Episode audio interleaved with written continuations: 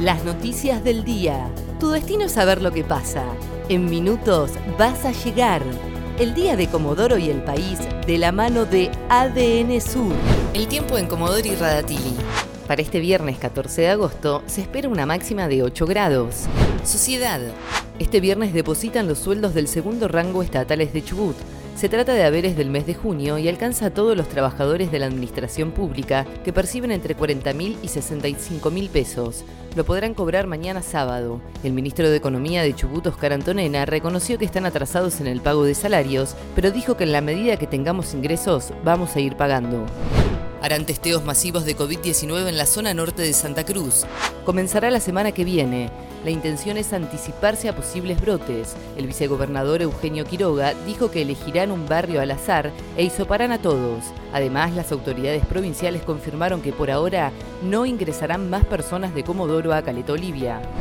Un científico de Radatili será parte del equipo que fabricará la vacuna contra el coronavirus en Argentina.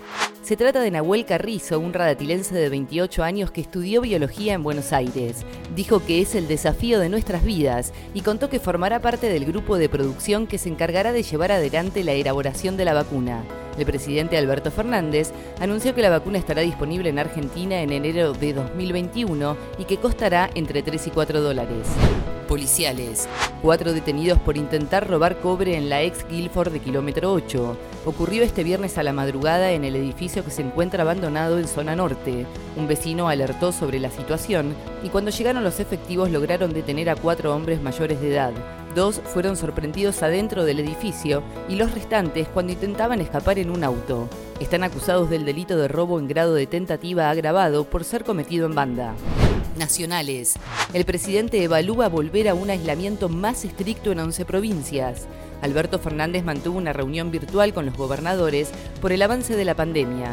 Según datos oficiales, ya hay circulación comunitaria de coronavirus en 13 provincias, entre ellas Santa Cruz, Río Negro, Neuquén y Tierra del Fuego.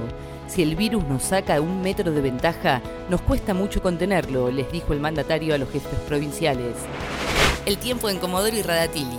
Para este viernes 14 de agosto se espera una máxima de 8 grados. ADN Sur, tu portal de noticias, www.adnsur.com.ar